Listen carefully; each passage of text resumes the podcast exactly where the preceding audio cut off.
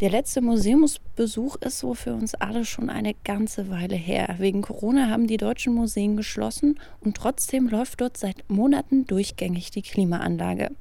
Die ist nämlich nicht hauptsächlich für die BesucherInnen da, sondern für die ausgestellten Werke. Wir hier bei Mission Energiewende, wir schauen jetzt mal hinter die Kulissen des Ausstellungsbetriebs und fragen uns, wie viel Klimaschutz ist da schon angekommen und welche Rolle spielt Nachhaltigkeit im künstlerischen Arbeiten. Mission Energiewende. Der Detektor FM Podcast zum Klimawandel und neuen Energielösungen. Eine Kooperation mit dem Klimaschutzunternehmen Lichtblick.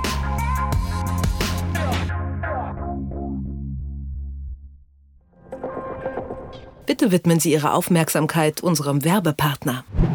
Warum Nudeln ohne Soße wie Strom ohne Öko sind? Beides ist ziemlich schwer zu schlucken. Das eine für uns als Menschen, das andere fürs Klima. Deshalb gibt's bei Lichtblick 100% Ökostrom mit flexibler Laufzeit und bis zu 24 Monaten Preisgarantie. Je nachdem, was euch wichtig ist. Klimaneutral wird so zum neuen Normal. Moin, mein Name ist Sophie Rauch und heute sprechen wir darüber, wie Klima und Kunst zusammenhängen. Genauer gesagt darüber, wie der Kunstbetrieb nachhaltiger werden kann und wie KünstlerInnen in ihrer Arbeit mit Fragen der Nachhaltigkeit umgehen. Über dieses Thema unterhalte ich mich jetzt mit meiner Kollegin Gina Enslin. Die hat nämlich für die Folge mit der Künstlerin Swantje Günze gesprochen und mit Thomas Oberender. Der ist Intendant der Berliner Festspiele und der künstlerische Leiter der Ausstellung Down to Earth im Gropiusbau. Und sie begrüße ich jetzt ganz Corona-konform am Telefon. Moin Gina. Hallo Sophie.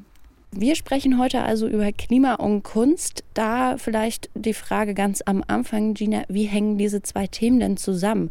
Ich habe jetzt nicht unbedingt den Eindruck, dass der Kunstbetrieb für den Klimawandel verantwortlich ist. Ja, das stimmt. Man kann, denke ich, nicht behaupten, dass Kunst jetzt im selben Maße wie manche andere Branchen der Industrie Anteil am Klimawandel hat. Es wird aber trotzdem auch im Kunstbetrieb, wenn jetzt nicht gerade Corona ist, viel geflogen, es werden riesige Exponate verschickt und es wird extrem viel Strom verbraucht. Damit ist der Kunstbetrieb trotzdem noch eine Branche unter vielen, die halt genauer hinterfragen sollte, wie sie funktioniert, allgemein auf Nachhaltigkeit bezogen. Interessant wird es aber, finde ich, weil die Kunst selbst, also sozusagen das Produkt, mit dem diese Branche arbeitet, sich inhaltlich ja immer mehr mit dem Thema Klimawandel auseinandersetzt und da auch so eine Vorreiterrolle hat. Und das Wissen um diese Probleme ist also total präsent innerhalb der Branche und trotzdem spielt Nachhaltigkeit in der breiten Ausstellungspraxis bisher kaum eine Rolle. Also würdest du sagen, gibt es da so eine Diskrepanz zwischen der Funktion von Kunst und den tatsächlichen Vorgängen rund um die Kunst herum? Ja, genau. Oder vielleicht zwischen der Botschaft von Kunst und den Vorgängen rundherum. Ähm, wie nachhaltig Kunst ist, das kann man aber generell auf verschiedenen Ebenen betrachten. Also da gibt es unterschiedliche Zugänge. Einerseits die Perspektive der Künstlerinnen und Künstler selbst, andererseits die Rolle der Ausstellungshäuser, Kuratoren, Museumsdirektorinnen, also des ganzen Betriebs drumherum. Und wir schauen jetzt erstmal auf diese zweite Perspektive. Darüber habe ich mit Thomas Oberender gesprochen. Er ist der Intendant der Berliner Festspiele und war als künstlerischer Leiter verantwortlich für die Ausstellung Down to Earth im Gropiusbau in Berlin. Der hat mir das mit der Nachhaltigkeit im Kunstbetrieb so erklärt.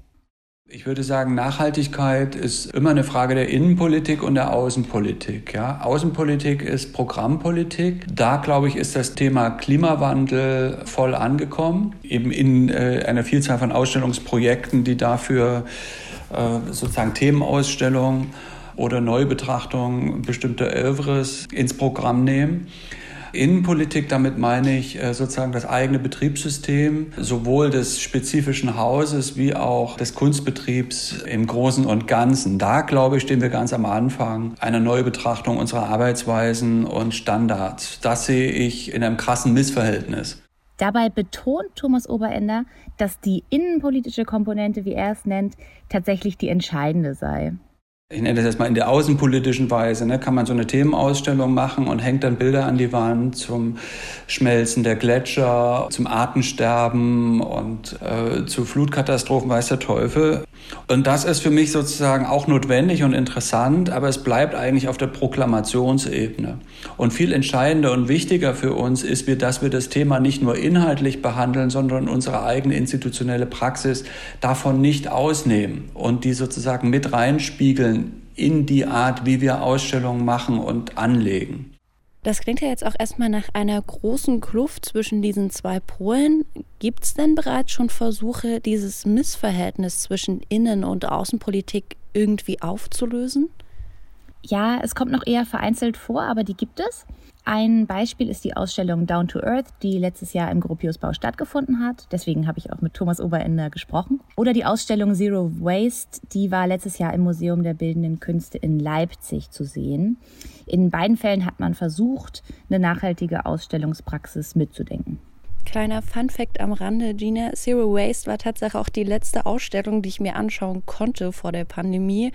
Also ich kann mich da auch ungefähr so dran erinnern, wie das aussah. Es war auf jeden Fall alles sehr eindrucksvoll, weil Materialien irgendwie recycelt wurden oder aus Müll oder Secondhand kamen. Aber so richtig das Konzept dahinter hat sich mir dann auch nicht erschlossen. Daher nochmal die Frage, wie kann denn so eine nachhaltige Ausstellungspraxis überhaupt aussehen? Darüber habe ich mit Thomas Oberender am Beispiel von deren Ausstellung Down to Earth gesprochen, weil das wird ja tatsächlich nicht ganz eindeutig, wenn man jetzt nur sieht, okay, da wurde irgendwie irgendwas wiederverwendet. Es geht tatsächlich noch viel tiefer. Ähm, für die Ausstellung im Gropiusbau hat das kuratorische Team sich auf drei grundlegende Regeln geeinigt. Die erste Regel war, niemand fliegt, niemand aus dem kuratorischen äh, Team, keine Künstlerin und kein Künstler. Zweite Regel war, wir verwenden innerhalb der Ausstellung keinen Strom. Also quasi ein Unplugged-Konzept. Damit fällt alles aus, was also ein Spot auf eine Skulptur, äh, Filmeinspielung, es gibt kein Video, es gibt äh, keine Toneinspielung. All das haben wir unterlassen. Und die dritte Regel war, dass wir über das normale, nachhaltige Vorgehen, was den Umgang mit Ressourcen betrifft, einen Schritt weitergehen und mal alle Ressourcen, die wir verbrauchen in dem Projekt, offenlegen, messen und veröffentlichen. Genau, und diese ganzen Daten kann man im Ausstellungskatalog dann auch einsehen, also wie viel Papier, wie viel Strom, wie viel Wasser verbraucht der Gropiusbau. In der Arbeit wurde dem Team aber auch klar, dass man sich mit dem Haus, also mit dem tatsächlichen Gebäude, noch mal viel mehr auseinandersetzen muss. Wo ist denn unsere Klimaanlage? Ich war als Intendant und künstlerischer Leiter noch nie im Keller des Gropiusbaus und habe mir die Klimaanlage angeguckt. Und das ist sozusagen übrigens auch abstrakt formuliert ein ganz wichtiges Element von nachhaltiger Politik, die Direktion muss in den Keller steigen oder aufs Dach. Also dieses holistische, ganzheitliche Wahrnehmen der eigenen Institution als ein Biotop oder ein, ein ökologisches System, das ist auch völlig neu.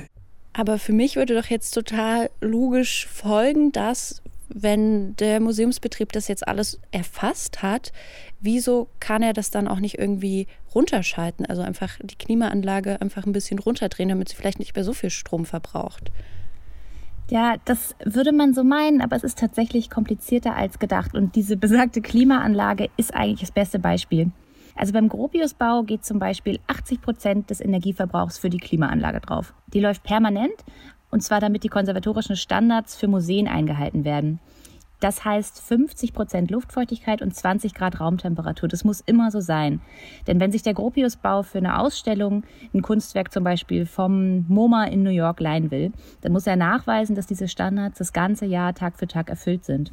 Thomas Oberender hat mir dazu erklärt, dass das für historische und ethnologische Objekte auch wichtig ist, aber dass man den Umgang mit dieser Norm im laufenden Betrieb durchaus kritisieren kann. Also es gibt äh, viele Bereiche, wenn Sie Ausstellungen machen, wo das absolut unabdingbar ist. Aber es gibt auch einen einfach durchgehenden Schwachsinn im Umgang mit diesen Standards. Also wenn Sie zum Beispiel wie der Gropiusbau einmal im Jahr einen großen Break im Ausstellungsbetrieb machen, weil sie ihr Haus dem europäischen Filmmarkt vermieten, der auf diese Klimabedingungen überhaupt nicht angewiesen ist, können sie trotzdem nicht ausschalten, weil dann fürs MoMA in der äh, sozusagen angestrebten Flatline der Werte plötzlich eine Unterbrechung drin ist. Also das heißt, wir, wir heizen oder kühlen durch, egal was drin ist, auch wenn umgebaut wird und alles leer ist. Wir lassen das nie ausgeschaltet. Das ist nicht selbstverständlich. Ja, aber es ist auch unfassbar schwer, das zu ändern. Das ist dann sozusagen die Gewalt des Systems. Ja, und da wird dann auch schon deutlich, warum so, sagen wir jetzt mal, extreme Konzepte wie bei Down to Earth, wo gar kein Strom verbraucht wurde, bisher eben auch nur abgespalten von einem normalen Ausstellungsbetrieb möglich sind. Heißt das dann aber auch quasi im Umkehrschluss, Gina, dass wenn der Kunstbetrieb Energie sparen möchte, braucht es passende Kunst dafür. Also man könnte da ansetzen. Man kann natürlich aber auch auf anderem Wege Energie einsparen. Man kann massiv Transportwege sparen, wenn man anders plant. Und wenn man zum Beispiel weniger Wert auf die Präsentation von Originalen legen würde. Also bei Down to Earth haben die das zum Beispiel gemacht und haben mit Drucken von Gemälden gearbeitet. Und hier wurde auch, genauso wie bei Zero Waste in Leipzig übrigens, Ausstellungsmaterialien weiterverwendet. Es wurde auf aufwendige Printmaterialien verzichtet. Und so kleine Sachen auch. Also das Programmheft für Down to Earth wurde dann zum Beispiel mit Algenfarbe gedruckt. Wir haben ja jetzt sehr detailliert auch schon mal auf die Situation der Museen geschaut, aber es ist ja nur eine Perspektive. Was mich noch interessieren würde, ist die der KünstlerInnen. Die sind ja auch verantwortlich für das, was dann wirklich im Museum hängt oder steht. Genau. Bei der Kunst muss man eigentlich auch erstmal sagen, dass es da in Bezug auf Nachhaltigkeit eine ähnliche Aufteilung gibt, also quasi auch eine Innen- und Außenpolitik. Einerseits beschäftigt sich die Kunst inhaltlich mit dem Klimawandel und wie und andererseits, welche Rolle spielt Nachhaltigkeit in der Arbeitsweise des Künstlers oder der Künstlerin. Und ich habe mit der Künstlerin Swantje Günzel gesprochen. In ihrer Arbeit ist der Klimawandel schon lange Thema und sie findet, dass es im Kunstbetrieb beim Thema Nachhaltigkeit zu langsam vorangeht. Das ist schön, dass das alles jetzt stattfindet, aber extrem spät. Es ist zwar auf der einen Seite so, dass ein Selbstverständnis da ist, dass Kunst politisch sein soll, aber ab dem Moment, wo die Kunst auf den Betrachter zurückverweist in einer sehr direkten Form, weil wenn wir uns die Krisen angucken, mit denen wir uns im Moment auseinandersetzen, sind das Krisen, für die wir alle in irgendeiner Form Verantwortung tragen. Das heißt, es ist nicht wie bei anderen politischen Themen, die von Künstlern behandelt werden, die man in irgendeiner Form noch von sich abstrahieren kann. Und das scheint ein unglaublich unangenehmes Gefühl auszulösen. Sie sagt auch, der Kunstbetrieb habe sich so langsam für Nachhaltigkeitsthemen geöffnet, dass es eigentlich gar nicht mehr wirklich glaubwürdig sei. Und sie selber beschäftigt sich eben seit 15 Jahren schwerpunktmäßig mit Klimathemen und mit Umweltverschmutzung. Hm, und wie kann ich mir das vorstellen, Gina? Wie sieht denn genau da Ihre Arbeit aus oder wie spiegelt sich das in Ihrer Arbeit wider? Ähm, ich gebe vielleicht mal ein Beispiel, weil wir ja auch alle so lange nicht im Museum waren. Also es gibt zum Beispiel so einen Kaugummiautomaten, in dem sind Spielzeuge und andere Plastikteile drin, in so so Plastikkugeln, wie man das aus seiner Kindheit vielleicht kennt. Aber all diese Plastikteile sind aus den Mägen von Albatrossen geborgen worden. Swantje Günzels Werke waren auch Teil dieser Ausstellung in Leipzig, über die wir schon gesprochen haben. Und die Ausstellung hatte ja auch ein ganz ähnliches Konzept wie Down to Earth, nur dass sie eben nicht ganz ohne Strom funktioniert hat. Mhm. Also es war noch überall viel Licht an, kann ich auf jeden Fall bestätigen. Und auch dieser Kaugummiautomat war sehr eindrucksvoll. Also der war ungefähr so 1,50 groß, riesige Kugel und so viel Plastik da drin. Es hat schon einen sehr großen Eindruck hinterlassen. Was ich aber an diesen Konzepten eher kritisieren würde, ist, dass ich eher das Gefühl habe, ähm, sobald Nachhaltigkeit in dem Kunstwerk an sich mitgedacht wird, wird es auch in der Ausstellung mitgedacht. Aber das ist ja auch irgendwie problematisch, nur mit so Schwerpunktsthemen zu arbeiten. Eigentlich müsste es doch auf alles angewendet werden. Ja, total. Also den Eindruck habe ich auch. Und der nächste Schritt wäre dann ja eigentlich, dass man das, was man sich zu diesen Anlässen überlegt hat und recherchiert hat, dann zumindest in Teilen auch auf den restlichen Betrieb überträgt. Stattdessen, das hat auch Zwantje Günzel ganz stark betont, wird sehr viel Verantwortung auf die Künstlerinnen und Künstler übertragen. Also die Forderung lautet dann eher, nicht nur die Museen, sondern vor allem die Werke darin sollten nachhaltiger werden. Bei Svantje Günzel bezieht sich diese Kritik dann oft auf die Materialien, mit denen sie arbeitet. Ich kriege ja auch oft die Frage gestellt, wie es denn sein kann, dass ich äh, mich praktisch zu dem Thema Plastikverschmutzung äußere, künstlerisch, aber gleichzeitig Plastik benutze. Und ich glaube, der Irrglaube oder das Missverständnis besteht darin, dass was man bei dieser Frage ausblendet, ist, dass ab dem Moment, wo ich Plastik benutze für meine Arbeiten, ich ja dieses Material in einen ganz anderen Kreislauf einbringe, der eigentlich gar kein Kreislauf mehr ist. Es erfährt ja eine komplett andere Wertigkeit, wenn es Teil eines Kunstwerks ist, als wenn ich es nur als das Objekt oder das Material benutze, für das es ursprünglich mal hergestellt wurde.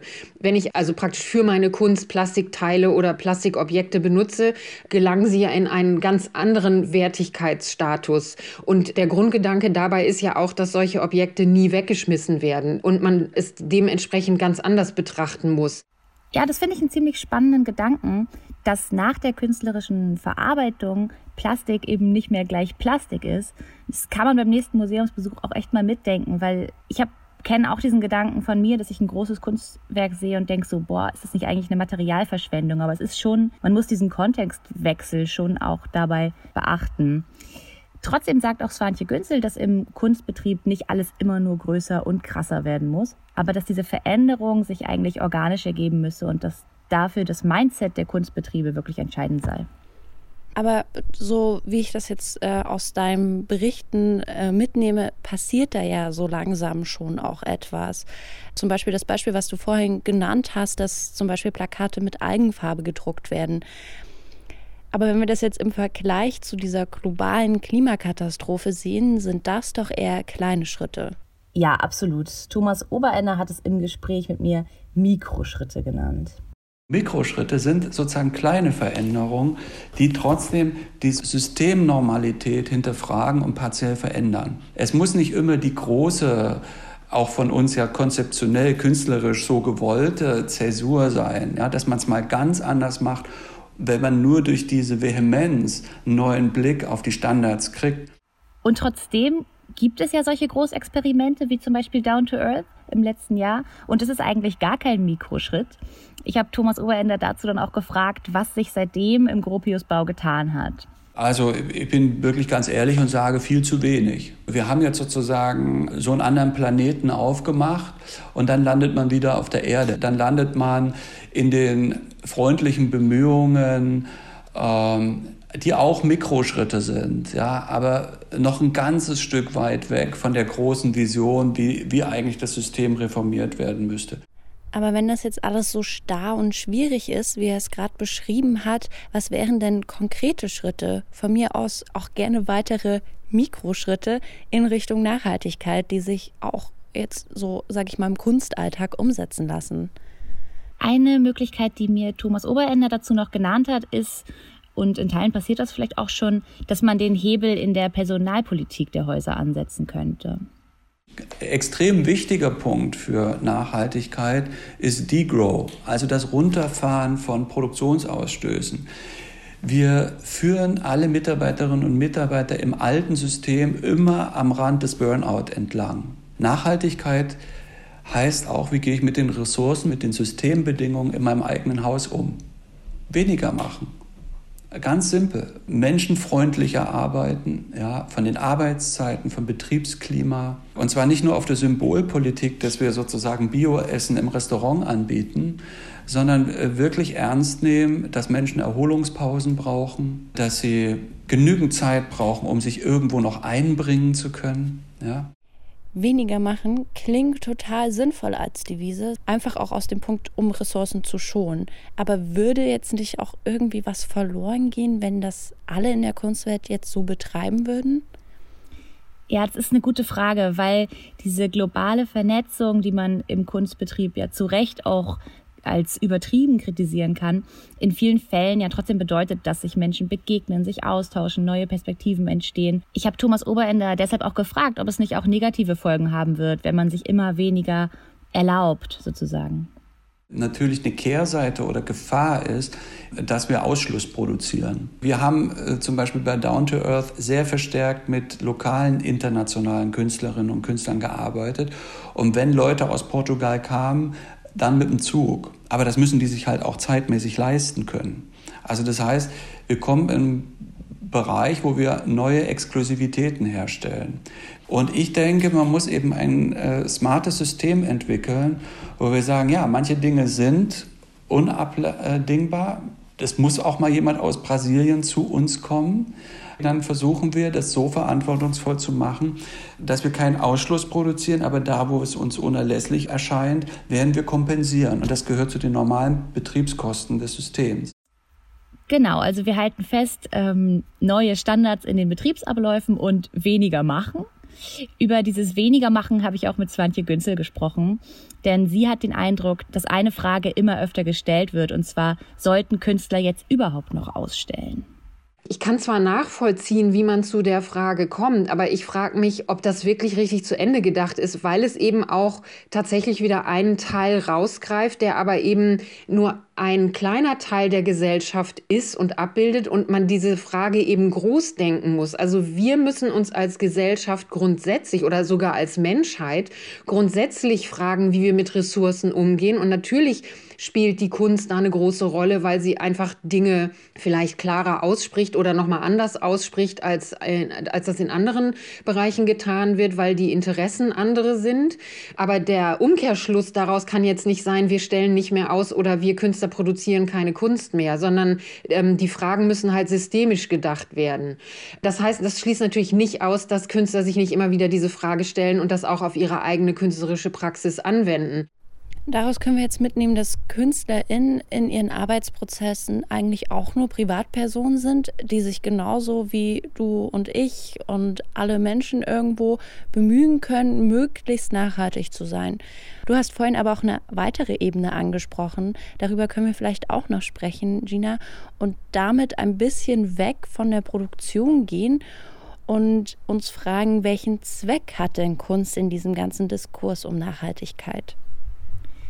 Genau, weil das war ja auch so ein bisschen der Ausgangspunkt vom Anfang, dass äh, Kunst ja auch eine Botschaft hat. Für Swantje Günzel hat sich dieser Zweck oder diese Aufgabe der Kunst ziemlich verändert im Laufe der letzten 15 Jahre. Zuerst war da noch ein großer Teil Aufklärung dabei, einfach weil das Thema Müll, zu dem sie viel gemacht hat, im Diskurs damals noch gar nicht so präsent war. Aber das hat sich mit der Zeit verändert und Aufklärung war dann gar kein Defizit mehr weil es dann inzwischen so viele Angebote gab, sich äh, mit den Themen zu beschäftigen, die aber irgendwann aus Bequemlichkeit auch nicht mehr angenommen wurden, dass ich dann irgendwann gedacht habe, also diese Aufgabe muss ich jetzt eigentlich auch gar nicht mehr erfüllen, denn das, was an Möglichkeiten da ist, sich mit den Themen zu beschäftigen, ist ja sehr präsent. Also man konnte sich dem ja eigentlich gar nicht mehr entziehen. Und die Verantwortung, die man eben dann hätte übernehmen können, wurde eben oft nicht übernommen. Und irgendwann bin ich da auch ziemlich wütend drüber geworden, weil ich eben gemerkt habe, dass das, was ich am Anfang gedacht habe, dass wenn Menschen aufgeklärt sind, sie ihr Handeln auch ändern, eben einfach nicht stattgefunden hat.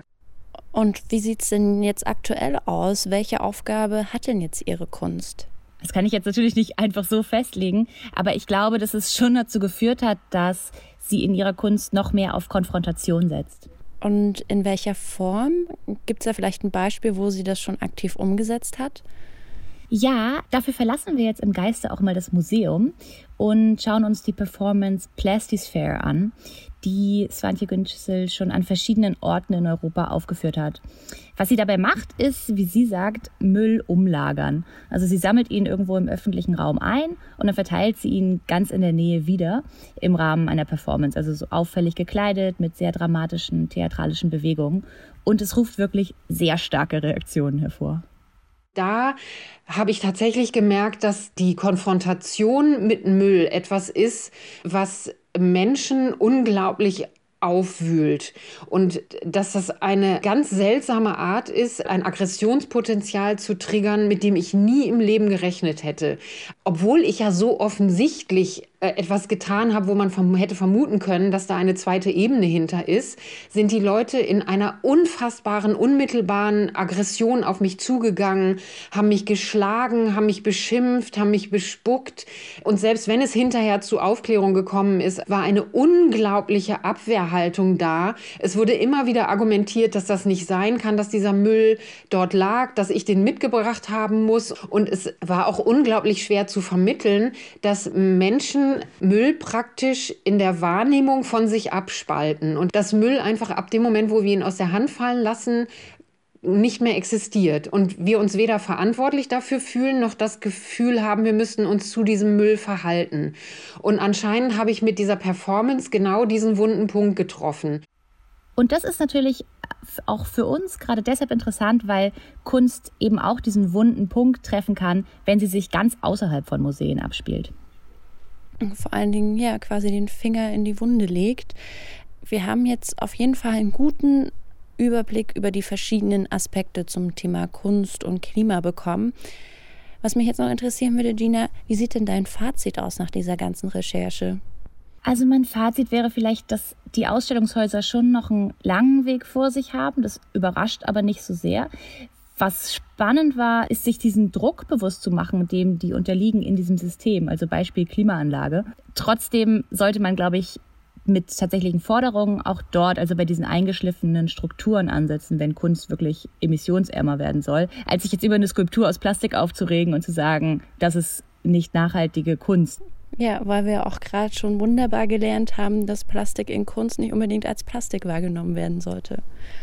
Genau.